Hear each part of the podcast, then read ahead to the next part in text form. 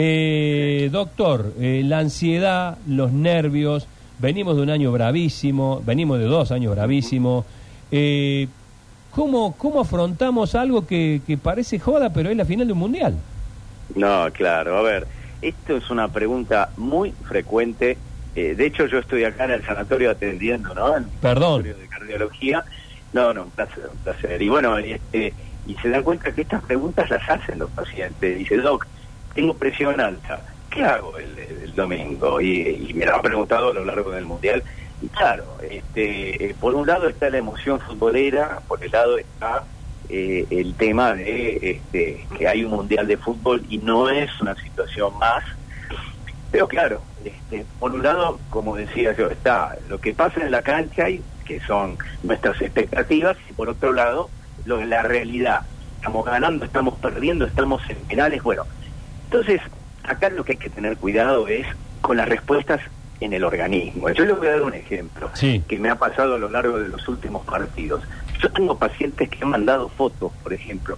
Usted sabe que está muy de moda estos relojitos, los teléfonos inteligentes que pueden medir la frecuencia cardíaca, o sea, los latidos Sí. cardíacos.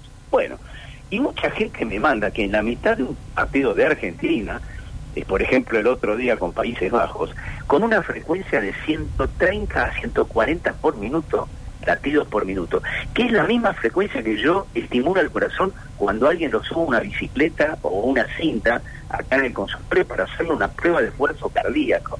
Y simplemente acá no estaba haciendo un ejercicio ni corriendo una montaña, por una montaña, estaba mirando un partido de televisión. Así que fíjense cómo impacta la emoción en el corazón.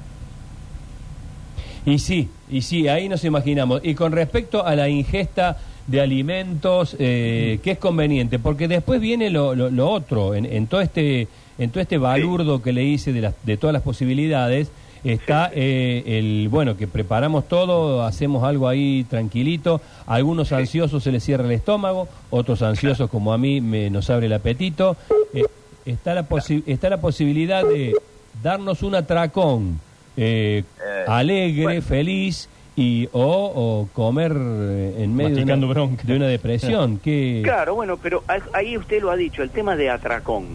Usted sabe cuando este, uno comienza una, una dieta para adelgazar, ¿no? un plan para bajar de peso, lo primero que le decimos a nuestros pacientes es no coma mirando la televisión. Mm. Es lo primero que le decimos. ¿Por qué? Porque uno pierde el concepto, pierde la atención de lo que está comiendo.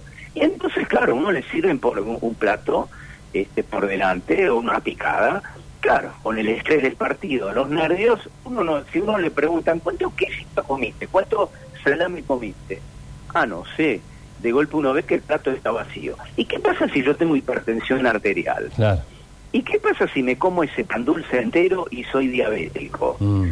Entonces ahí empieza el coso. ¿Y qué pasa si a las 12 del mediodía, como dice usted, está la botellita de Fernet, con la Coca-Cola, está el vino?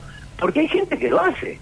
Este, porque homologan el festejo deportivo con el exceso alimentario, o por lo menos con la mesa este, eh, bien regada. Y bueno, y acá un poco eh, es el sentido común.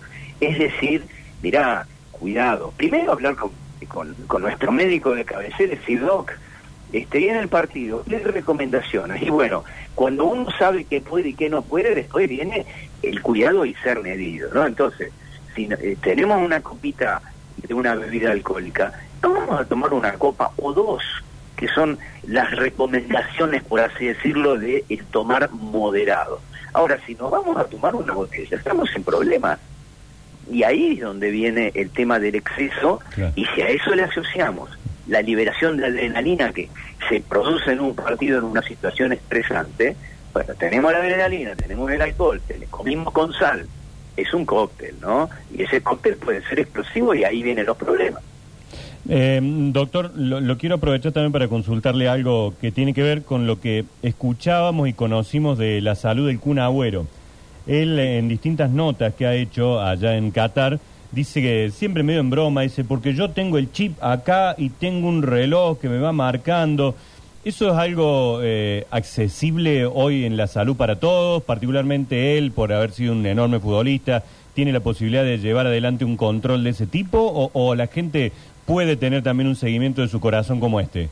Sí, sí, hay un, hay accesos a Ajá. este tipo. Son, son dispositivos, la verdad que son extraordinarios. Son pequeños dispositivos que se colocan intradérmicos, o sea, se colocan por debajo de la piel en un procedimiento ah, totalmente ambulatorio, ¿no? Se usa una pequeña, como un anestesista local para que no moleste. Y que hace ese aparato, lo que hace es manda una señal este, a una fuente, por ejemplo, puede ser un reloj inteligente, o el médico lo puede interrogar con un equipo, ¿no? Cuando viene a, este, a la consulta, y lo que hace es grabar en forma continua el eh, latido eléctrico del corazón. Entonces, ¿qué pasa? Es un, eh, es un equipo que monitorea Claro. este, si, no, si hay arritmias, si no hay arritmias, y da una alarma para que una alarma temprana, ¿no? Como, como para que uno eh, pueda, pueda llevar un control de cómo está el tratamiento, porque muchas veces uno está medicado con cierta, cierta medicación, otras veces, bueno, se hacen estudios o eh, se hace lo que se llama ablación, o sea, se trata de neutralizar las arritmias por un procedimiento semi semiquirúrgico, digamos, ¿no? Este, eh, no invasivo, pero entra con catéteres en un estudio electrofisiológico. Entonces, eso es, es muy importante para tener una idea de cómo está, no cuando estamos en la oficina del médico, sino en todo momento. La tecnología realmente avanzó muchísimo y le diría que, bueno, obviamente estamos en Argentina, ¿no? Y los costos este, a veces son, son, son importantes, pero hay indicaciones muy precisas, por ejemplo, como las del CUR, en donde este, estaría totalmente indicado. Claro, bueno, claro, eh. Lo, lo traigo de nuevo como consejo final entonces, para las personas eh, que nos sentamos a ver el partido, pongamos un patrón levantados entre las 9 y las 10, entre las 8 y las 10 de la mañana, hemos tomado un desayuno liviano, eh. ¿usted qué recomienda?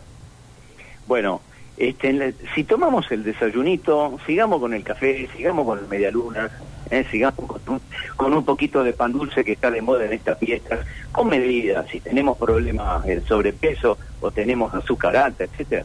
Eh, hablamos con nuestro médico, ¿no? Y siempre dice, bueno, elige tu batalla. Entonces, un poquito. Ahora, este, segundo tema, durante el partido, nos ponemos nerviosos, empezamos a sentir palpitaciones. Lo que yo siempre recomiendo, a ver, la respiración. La respiración ayuda, ¿eh?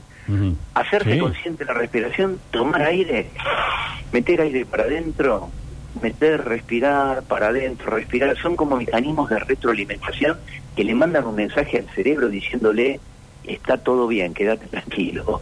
Entonces, a veces nosotros logramos que la frecuencia llegue a bajar un poco. Tercer temita. No nos quedemos sentados en el sillón, levantémonos, estamos nerviosos y empecemos a dar vueltitas así medio como locos, Ujú. vuelta alrededor de la casa, eh, damos vuelta, miramos, volvemos, a- liberemos endorfinas, o sea, estiremos las piernas, liberemos la misma endorfina que se libera en el ejercicio, que nos produce ese bienestar. Entonces, este, sacamos un poco la atención del partido. Y por supuesto lo que dijimos recién, no nos agarremos la botella si estamos nerviosos, no prendamos eh, cigarrillos, este, empecemos a fumar a lo pavo porque eso estimula mucho más el sistema simpático y logra paradojalmente que nos pongamos más nerviosos, también, bueno, de los problemas para la salud que genera. Entonces, hábitos saludables, disfrutemos, si comemos una picadita y nos dejan, bueno, esas dos fetitas de jamón, esos dos pedacitos de queso, y mantengamos, ¿no? Este, todo en su medida y este y bueno y por el por el justo término medio ni para un lado ni para el otro Perfecto. Eh, si se gana el mundial, eh, el riesgo de exceso me parece que está a- ahí al, a- al borde. Si se Bueno, pierde, otro, ¿no? si se pierde, no no sé si habrá exceso, pero habrá un, un profundo malestar. ¿Qué se hace en ambos casos? Mire, este, en el caso que ganemos a disfrutar, vimos la gente que salió a la calle en todo el país a disfrutar sanamente, realmente, bueno, por lo menos este, eh, lo, lo que yo he visto este, y le he visto en los medios mismos, no nos pareció haber ningún exceso de gente excedida en alcohol, este, aparte salen con el auto, tengan cuidado con los Está bien, accidentes, sí, sí, sí. y bueno, y evitar, y evitar obviamente el exceso de alcohol este, este tipo de circunstancias muchas veces lamentablemente se incrementa el número de pacientes en la guardia este, por, por exceso de alcohol, coma etílico, bueno, lo que pasa muchas veces en las fiestas con los adolescentes.